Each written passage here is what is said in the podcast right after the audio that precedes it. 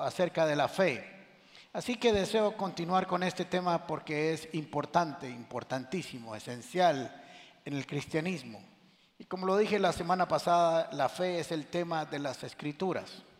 Efesios capítulo 2 dice, eh, versículo 8 dice, porque por gracia ustedes han sido salvos mediante la fe. Aún la salvación depende de la fe. Es por gracia, la gracia está puesta ahí delante de nosotros y nosotros accesamos a ella o hacemos uso de sus beneficios, por hablarlo en palabras sencillas, a través de la fe. Así que es esencial que cada uno de nosotros tenga fe, abundante fe, mucha fe y correcta fe. Así que este tema nunca sobra. Empezamos ya hace tres semanas con Alexander Wilroy que dio una enseñanza hermosa acerca de la fe. Así que, como le dije, la fe es el puente que nos une con lo sobrenatural, desde la salvación hasta los milagros, hasta la petición más sencilla, se llega al Padre a través de la fe.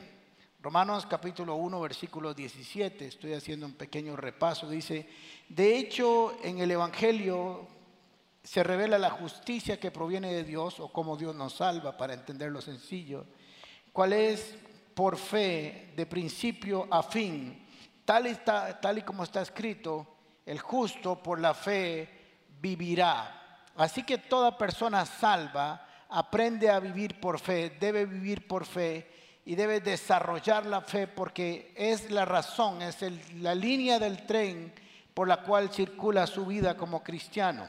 Así que es clave y esencial que nosotros conozcamos y crezcamos en el conocimiento de la fe, porque a partir de ahí vamos a accesar a la despensa de la provisión sobrenatural de Dios. ¿Qué es un evento sobrenatural? Es un evento que se tiene por encima más allá de lo que se entiende como natural o que se cree y existe en la naturaleza, en la cual Dios interviene para que no se desarrolle naturalmente, sino que tenga un resultado diferente a la ley que se está explicando o aplicando más bien. Así que lo expliqué muy sencillo, si yo voy y me subo en una de esas caminadoras que hay arriba y me tiro, pa, quedo ahí listo. Pero la intervención de Dios haría que la ley de la gravedad no opere en mí si Él interviene de manera sobrenatural. Y todos vamos a necesitar intervenciones sobrenaturales en la vida.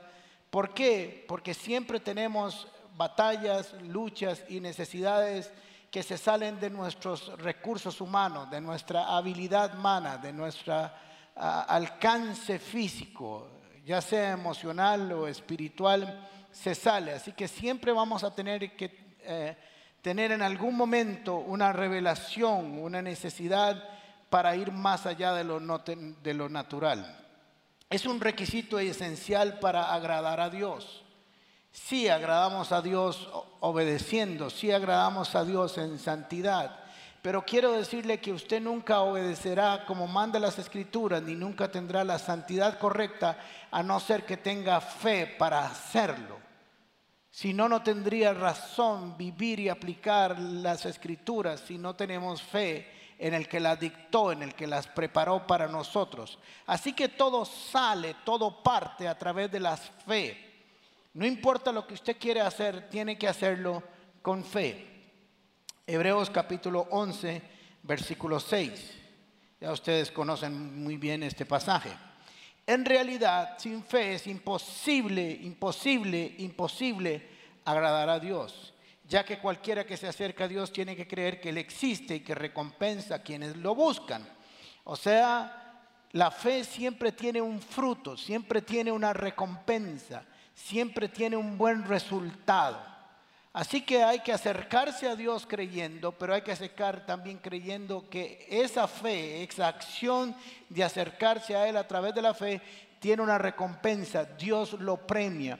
Y el premio es responder al acto de fe. ¿Me siguieron?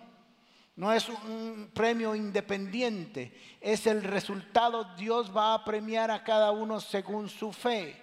O sea que la fe que usted y yo tengamos o pongamos en acción, el premio de verla funcionar es ver el resultado de la provisión de Dios en ese milagro.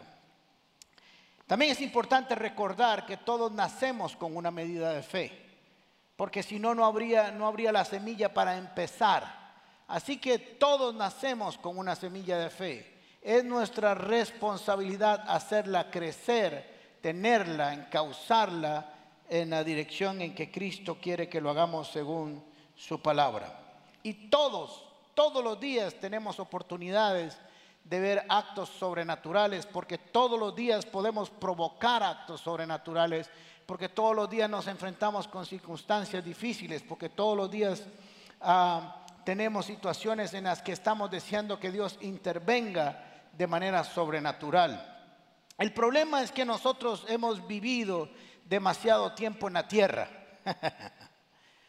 y nos hemos acostumbrado a vivir, a desarrollarnos bajo conceptos terrenales.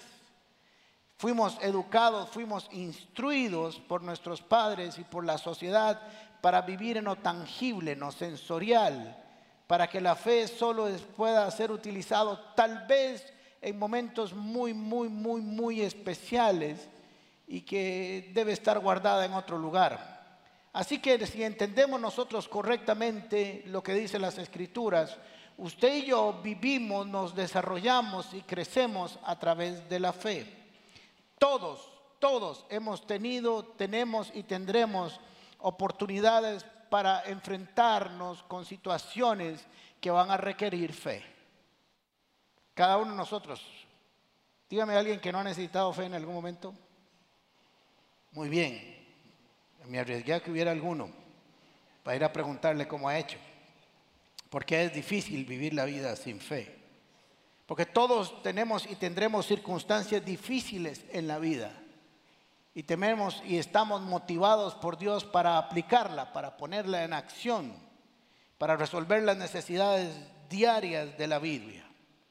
La Biblia está llena de personajes, de hombres y mujeres que estuvieron dispuestos a arriesgar algo más que los demás, que estuvieron dispuestos a dar un paso adicional, que estuvieron dispuestos a apostar por la fe que estuvieron dispuestos a ir no solo un paso más allá, sino a arriesgar su familia, su futuro y, su, todo lo que tenían por tener fe, por ver el fruto de la fe. Tenemos, estamos llenos de personajes que estuvieron dispuestos a creerle a Dios y otros que no. Y podemos ver el resultado de cada uno de ellos. Tenemos a Abraham, el padre de la fe, que le dijo, Señor, deja tu tierra, tu parentela, y vete a una tierra que te voy a decir. Y va jalando, chavalo, y recogió los tiliches y jaló. Estuvo dispuesto a ver los resultados de la fe. Estuvo dispuesto a creerle a Dios. Estuvo dispuesto, como dicen el póker, a pagar por ver. Porque la fe siempre implica un riesgo. Tenemos a tres muchachos que fueron llevados a Babilonia y dijeron, nosotros queremos probar si nuestra fe da resultados o no. Y si no resulta, nosotros pagaremos las consecuencias. ¿Se acuerdan en Babilonia? Daniel y sus amigos estuvieron dispuestos a vivir su fe y ponerla en acción, aún sabiendo que los resultados de que no funcionara serían nefastos para ellos pero estuvieron dispuestos a hacerlos. Estuvieron dispuestos a ir más allá de lo humanamente razonable, diríamos algunos. Así que nosotros podemos ser uno de esos personajes bíblicos que está dispuesto a arriesgar. Y todos hemos arriesgado y todos arriesgamos en la vida. Aquí hay empresarios, hay gente que dejó sus trabajos para ser emprendedores hay gente que cambió de trabajo para arriesgar, hay gente que decidió estudiar otra profesión eh, y sumarle a la que ya tenía. Y siempre estamos arriesgando. Hay unos que están jalando esta semana y están arriesgando. Hay unos que se van a casar y están arriesgando. Hay unos que van a empezar a, a estudiar y van a arriesgar. Todos estamos arriesgando algo de alguna manera. Estamos creyendo en que lo que estamos haciendo va a funcionar voy a comprarme un carro, voy a comprarme una casa en determinado lugar, voy a comprar esto, voy a comprar lo otro, voy a viajar. Todo implica un riesgo. Lo que pasa es que no todos estamos dispuestos a ir a riesgos que son humanamente inaceptables, por así decirlo, que superan el riesgo natural, porque, a ver, todo el mundo se arriesga en comprar un carro. Eso es, aceptable y si no funciona, pues recojan el carro, se lo llevan y lo un rato. No pasa mucho. Pero cuando tenemos que aplicar la fe, las variables del resultado son sustanciales. No se puede hacer mucho, de hecho, en la vida si no arriesgamos. Mucho de lo que usted ha logrado hacer lo hizo porque arriesgó. Los grandes empresarios del mundo, los grandes éxitos del mundo, lanzamientos de cohetes, satélites, submarinos, eh, descubrimientos médicos se dieron porque alguien estuvo dispuesto a arriesgar a ir más allá de lo que humanamente hubiera arriesgado el común de las personas. Hay inventos que fueron probados por algunos médicos en sus propios cuerpos, creyendo que lo que habían hecho era saludable para ellos. Así que ir más allá en la vida es un riesgo, es una apuesta. Está sentado de que todos tenemos que hacerlo. Ahora voy a hablar del contexto del tema que vamos a hablar hoy. Jesús ha estado ah, enseñando toda la tarde, delante de unas 15 mil personas más o menos. Así que al final de la tarde, no sé si conocen esta historia, creo que todo el mundo la conoce, los discípulos le dijeron, Señor, mándalos para la casa porque no hay con qué jamar, todo el mundo tiene hambre y nosotros también incluyendo, y no hay mucha comida. Así que Jesús dijo, denle ustedes de comer, una posibilidad, una, una oportunidad de poner la fe en acción, en algo imposible, en comer, pero comer para 15 mil personas. Así que ellos no lo lograron ese día, sino que dijo, bueno, tráiganme a mí, oró al Padre, se multiplicaron los panes y los peces y les dio de comer a todo el mundo, los enseñó, quedaron satisfechos en el alma, en el espíritu, en el cuerpo y ya llegó de noche, se hizo de noche. Así que dice Mateo capítulo, Mateo capítulo 14, versículo 22, enseguida Jesús hizo que los discípulos subieran a la barca y se la adelantaran al otro lado mientras él despedía a la multitud. Quiero decirle que la versión de 1960 actualizada dice que Jesús los obligó a montarse en la barca e ir hasta el otro lado. Después de despedir a la gente, subió a la montaña para orar a solas y al anochecer estaba allí solo. Y la barca ya estaba bastante lejos de la tierra, dice otra versión o varias versiones, estaba en medio del mar zarandeada por las olas, porque el viento le era contrario. Así que estos discípulos salieron como se empieza la vida cristiana. Un mensaje de Jesucristo, vayan al otro lado, yo los veré en el camino. Salieron en paz y sosiego, se montaron en la barquita y comenzaron a remar. Iban en el lago de noche tranquilos. Jesús les había dicho que fueran al otro lado y de pronto las cosas se comienzan a poner feo.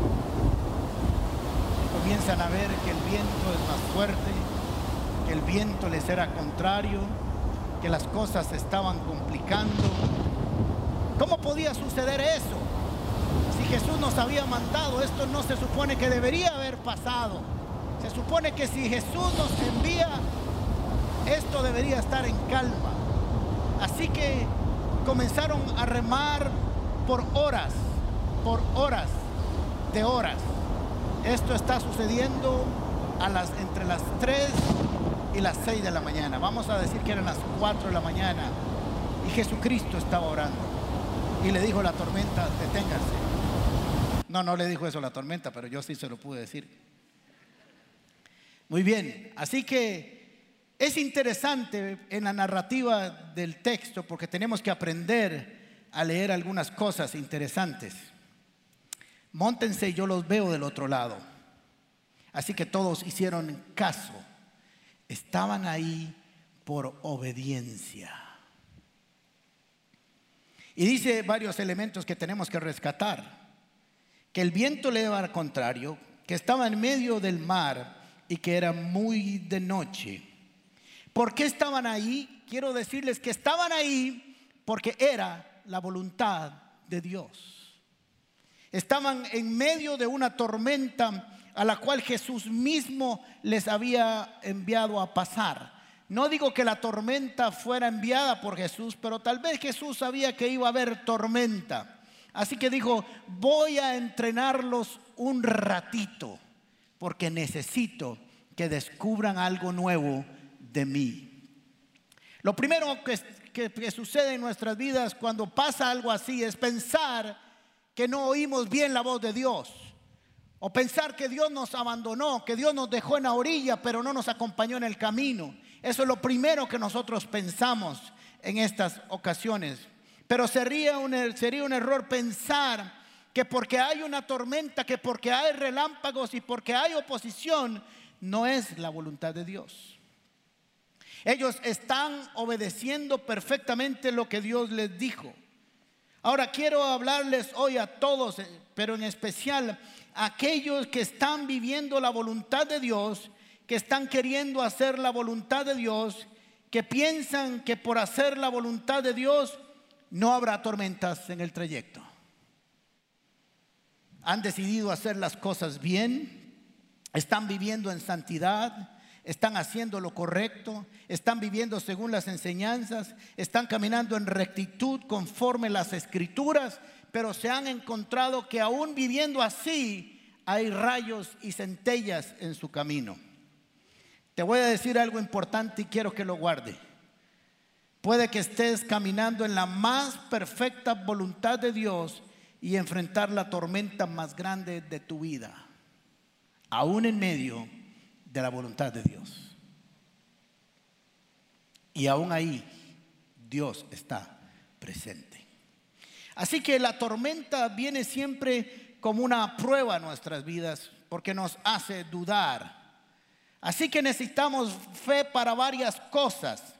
Es la misma fe, pero tiene que estar siendo activada en diferentes procesos de nuestra vida. P, fe, P no, P no, P es otra cosa. Fe para salir, fe para remar, fe para la tormenta, fe para caminar fuera del bote y fe para pedir ayuda. Fe para cada una de esas etapas del proceso para cruzar al otro lado según la voluntad de Dios. Puedes estar en el centro de la tormenta más grande de tu vida y estar en el centro de la voluntad de Dios más perfecta que nunca hayas vivido en tu vida el mejor tiempo espiritual de tu vida, en el centro de la perfecta voluntad y en el centro de la tormenta más grande. Pueden vivir juntas, solo que cada una viene para un resultado diferente. Así que ahí están buscando agradar a Dios. Están ahí porque Dios los envió. Están ahí porque obedecieron a Jesús. Están ahí porque hubo un mandato de su maestro. Pero había un viento en contra. Había un esfuerzo. Parecía que su esfuerzo era infructuoso. Póngase que Jesús los envió a las seis de la tarde. ¿Ok? Tienen 12 horas de estar en el centro de la tormenta, ni para atrás ni para adelante en el puro centro, con una oposición terrible si pareciera que Dios los había abandonado. Estaba oscuro. Cuando hay pruebas en diferentes momentos parece que no vemos la luz al final del túnel. Parece que todo se ha vuelto contra nosotros. Parece que la voluntad de la tormenta es más grande que la voluntad de Dios. Todo comienza a oscurecerse. Lo que salió como una extraordinaria aventura para ir al otro lado, para después vernos con Jesús, pareciera que no se va a cumplir. Pero aún así, en medio de esa oposición, la voluntad de Dios sigue en el mismo lugar de donde empezó. Así que ahí están llenos de temor y de angustia, con grandes preguntas como usted y yo estaríamos haciéndonos de por qué está sucediendo esto, por qué si yo lo estoy obedeciendo, por qué si he hecho las cosas bien, por qué si vivo en santidad, por qué si yo estoy orando, por qué si estoy estudiando las escrituras, por qué y por qué y por qué y por qué, porque nos han enseñado mal las escrituras, nos han dicho que si usted está con el Señor nada malo le va a venir. Y eso no es lo que enseña las escrituras. Las escrituras dicen que nosotros somos más que vencedores y para tener victorias hay que tener oposición. Si no, no habría razón por la cual estar venciendo.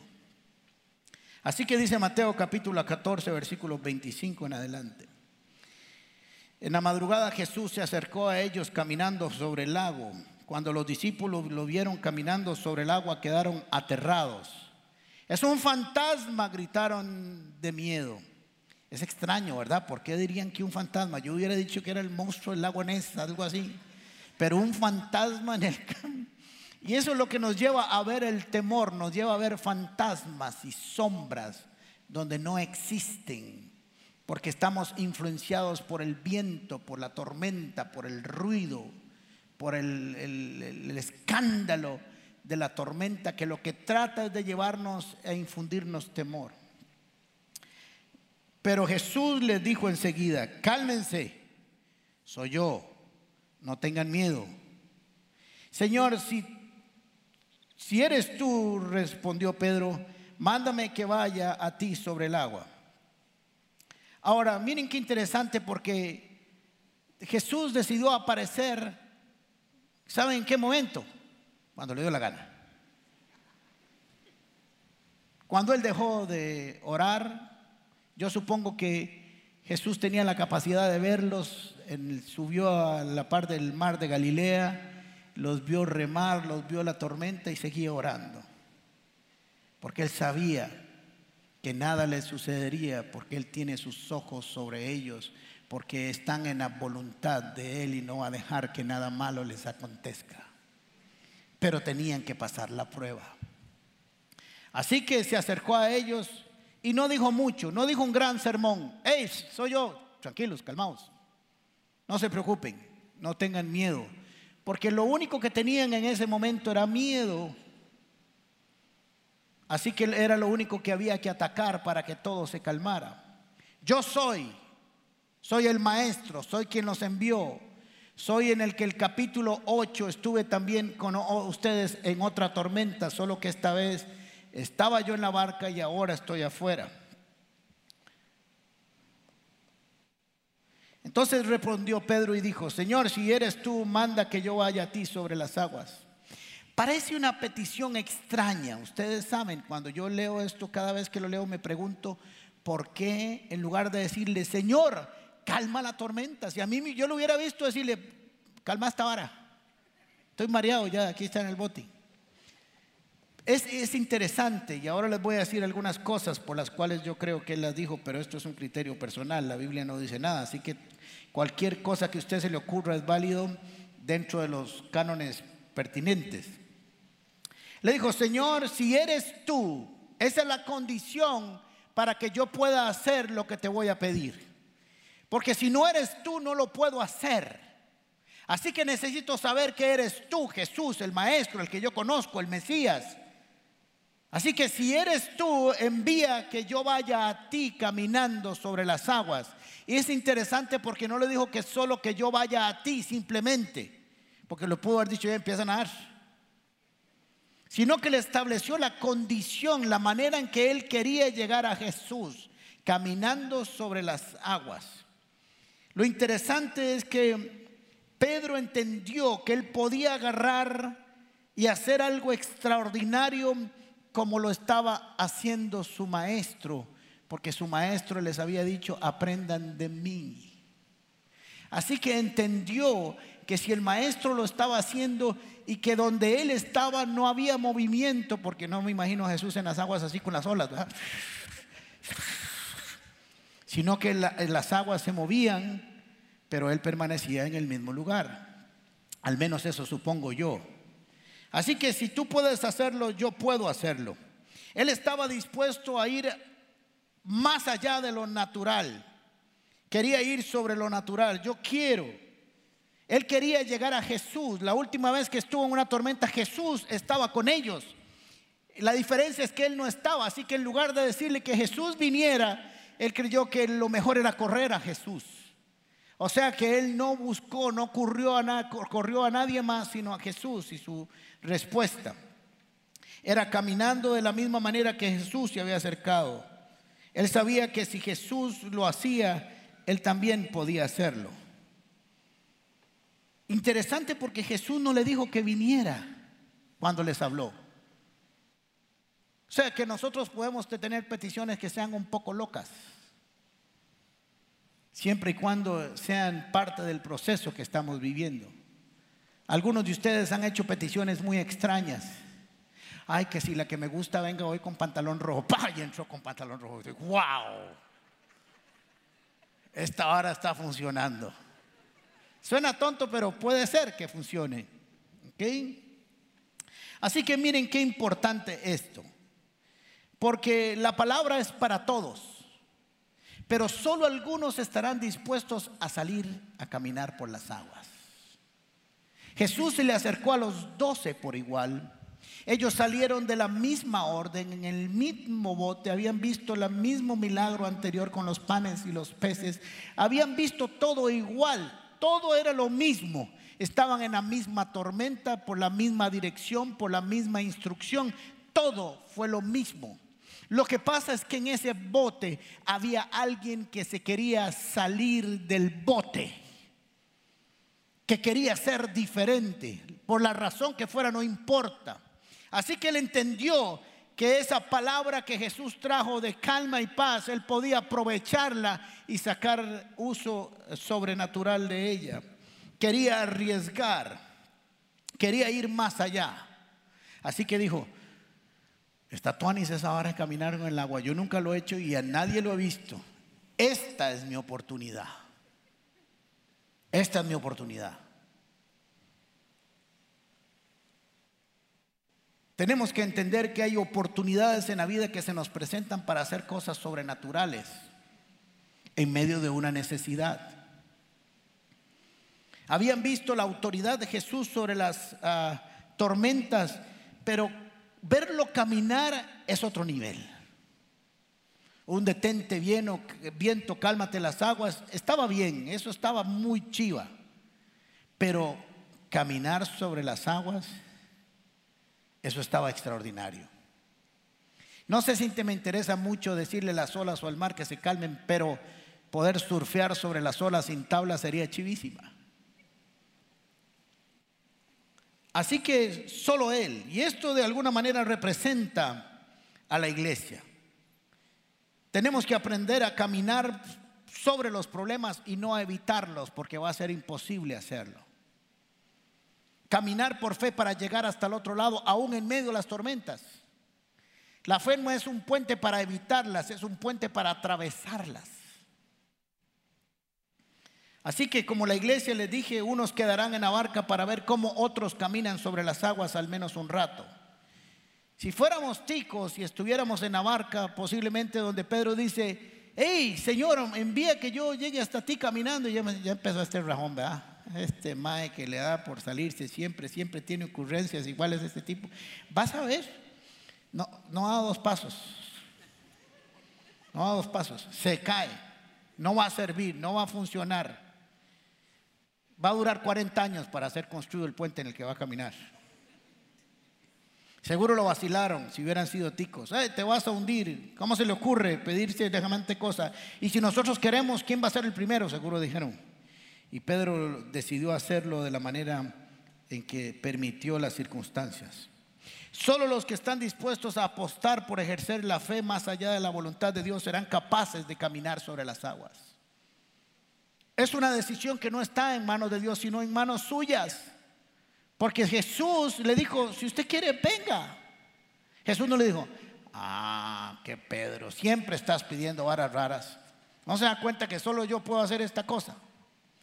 Esto es, de otro nivel, esto solo los Mesías pueden hacerlo. Le dijo, me gusta, me gusta, me gusta, ¿quieres hacerlo? Venga, comience a caminar, échese al agua, salga del bote, salga, comience a hacer algo sobrenatural. Si he venido para enseñarles eso, quiero que hagan eso, quiero que estén dispuestos a ir más allá de lo que ven sus ojos, porque no caminamos por vista, sino por fe. Y si quieres caminar por el agua, vas a tener que ejercitar tu fe. Y eso me gusta, dice Jesús. Me encanta que tu fe comience a dar los frutos que yo quiero que den. Así que comienza Pedro a caminar. Y dice en el versículo 29, ven, le dijo Jesús. Pero Pedro, Pedro bajó primero de la barca y caminó sobre el agua en dirección a Jesús. Pero al sentir el viento fuerte, tuvo, ¿qué? Tuvo y comenzó a hundirse. Entonces gritó, Jesús, sálvame.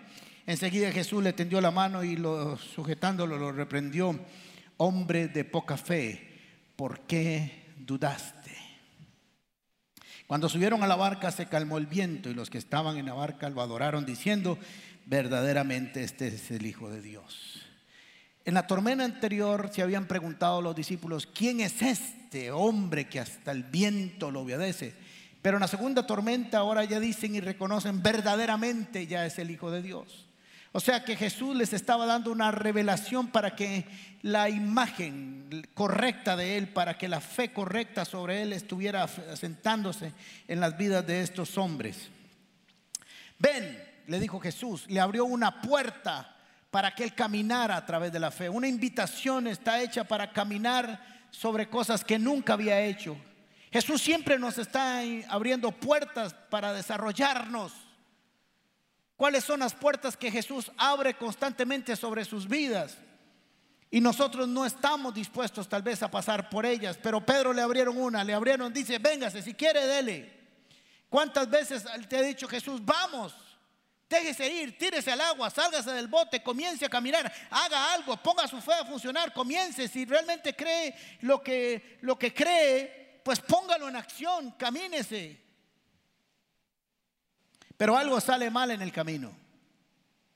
Se asustó. Porque el propósito de las tormentas en nuestras vidas es asustarnos.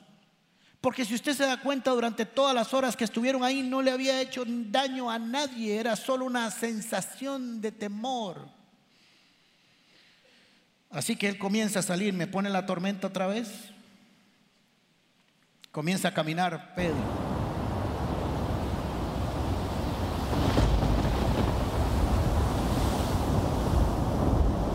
Dice, que tuanis es esta? Y están los otros once y dicen, miren, Mae, lo está logrando. ¡Qué calidad!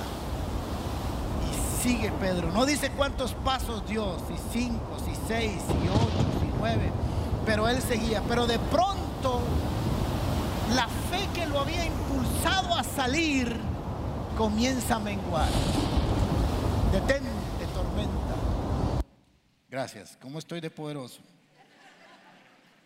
Así que de pronto es interesante porque no dice la tormenta, dice el viento. Y hay que entender estos lenguajes. Porque el viento no se ve, pero se siente. Es la parte sensorial de nuestra vida que afecta nuestra fe. No andamos por vista, sino por fe, no por lo que se siente. Así que no fueron las olas, porque él caminaba sobre las olas y ya eso no lo había, ya, ya lo había vencido. Sino que el, viento comenzó a hacer su trabajo. Le cambió el enfoque le cambió el enfoque. Él, en lugar de mantenerse enfocado en Jesús, comenzó a, seguro, a moverse un poco por el viento y el viento sonaba muy fuerte y, y la sensación de que algo no estaba bien se lo comió. Quiero decirles que cuando nosotros salimos a caminar por la fe, Vendrán vientos y tormentas no para hacernos daño, sino solo para infundirnos temor. Quiero decirles que el temor y la fe tienen sus efectos directamente proporcional eh, a, a sus efectos. Cuando sube su fe, baja su temor. En ese mismo porcentaje. Y cuando sube el temor, baja su fe. Así que el propósito del enemigo en nuestros caminares, por así decirlo, de fe, es que usted comience a temer, que se asuste, hacerle bulla, hacerle ruido, hacerle viento, hacer que usted pierda su mirada de Cristo Jesús. Cada uno de nosotros ha tenido actos de fe de una u otra manera y ha empezado a caminar. Miren qué interesante porque cuando alguien conoce a Jesús, usted ha escuchado esto, no sé si lo ha escuchado, pero yo lo he escuchado muchas veces. Conocí a Jesús, me entregué a Él y las cosas se me han complicado como nunca antes en su vida. ¿Quién le ha pasado eso? Bienvenido al club. Son solo ruidos, son solo vientos.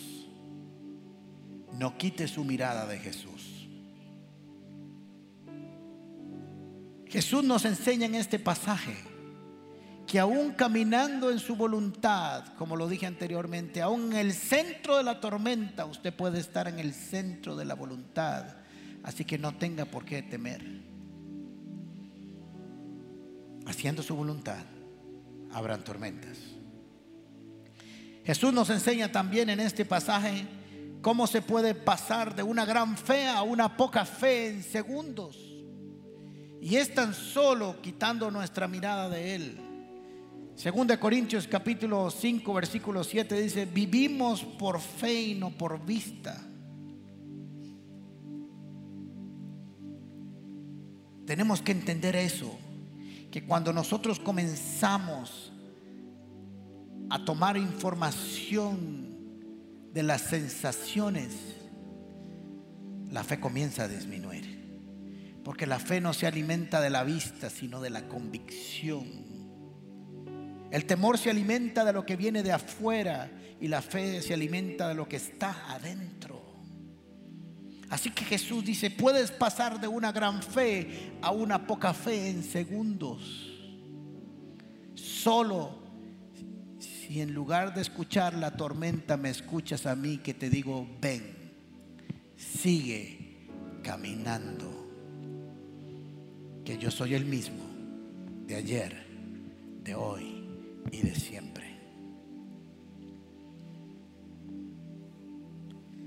Las tormentas tienen como estrategia que veamos fantasmas, cosas que no existen. ¿Se acuerdan cuando estábamos niños que apagaban la luz y de pronto en la oscuridad comenzaban a ver unas figuras extrañas que salían entre la luz de la, de la ventana y la cortina se hacían sombras y uno veía monstruos y prendía la luz y estaba la misma cortina de hace 50 años en el mismo lugar. Porque el temor nos lleva a eso. Miren qué interesante porque Israel sale con fe de la esclavitud y digamos con fe, vamos a resumirlo fácilmente, y cruza el desierto y ve el, agua de la piedra y ve cómo se abre el mar y ve todo el ejército caer y todo, todo lo hace con fe y ve la manifestación de Dios en el camino y todo. Y cuando llega a cruzar el mar rojo, el río Jordán, que tú, miedo. Así que para nada le sirvió todo lo que había hecho en los días anteriores.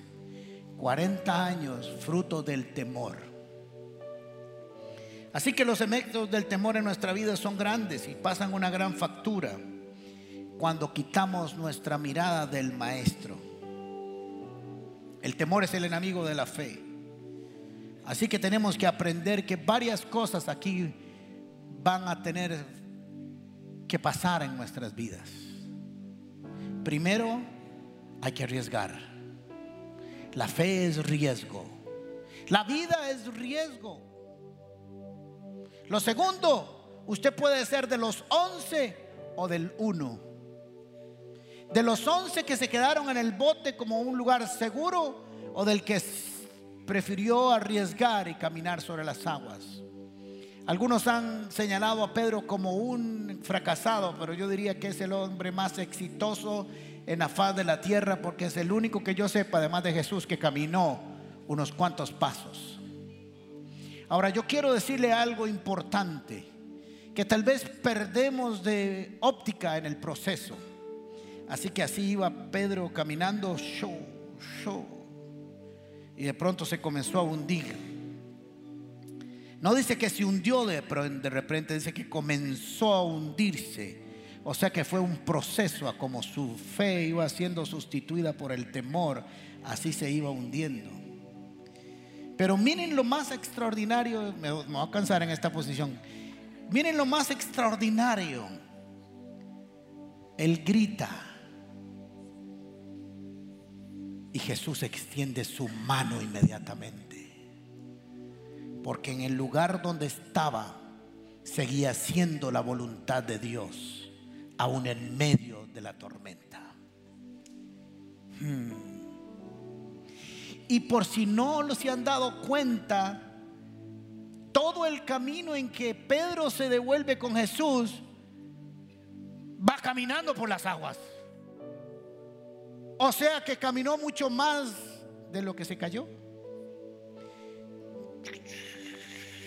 Lo extiende su mano, agárreme de aquí, Pedro, y los dos van caminando aquí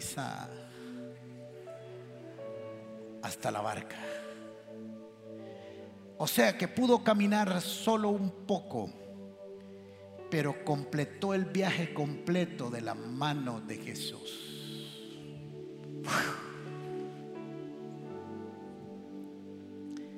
Así que Pedro y sus amigos empezaron un viaje extraordinario en la voluntad de Dios, en medio de un viento que se les opuso.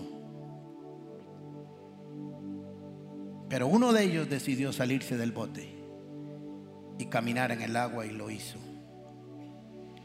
Hubo un momento de un fracaso momentáneo, donde el viento gritó más fuerte que la voluntad de Dios. Pero una oración ferviente, Señor, sálvame, hizo que Jesús le extendiera su mano. Así que en medio de las pruebas y las circunstancias y los vientos, no te canses de orar, no te canses de clamar que el Señor siempre extenderá tu mano, su mano hacia ti.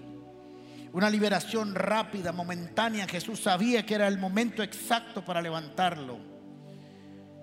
Un pequeño reproche, hombre de poca fe.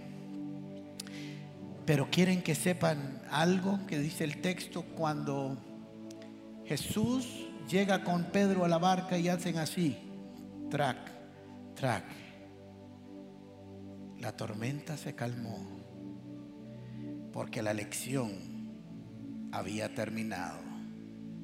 Y lo que Jesús quería que aprendieran sus doce hombres ya se había completado. Era tiempo de llegar a la otra orilla. Así que dile el Señor, quiero aprender pronto, pronto, para llegar al otro lado en paz como salí. Gracias por acompañarnos en Comunidad Paz. Te invitamos a compartir este mensaje y no olvides suscribirte a nuestro canal de YouTube. También puedes seguirnos en todas nuestras redes sociales como Gente Paz o en nuestro sitio web paz.cr.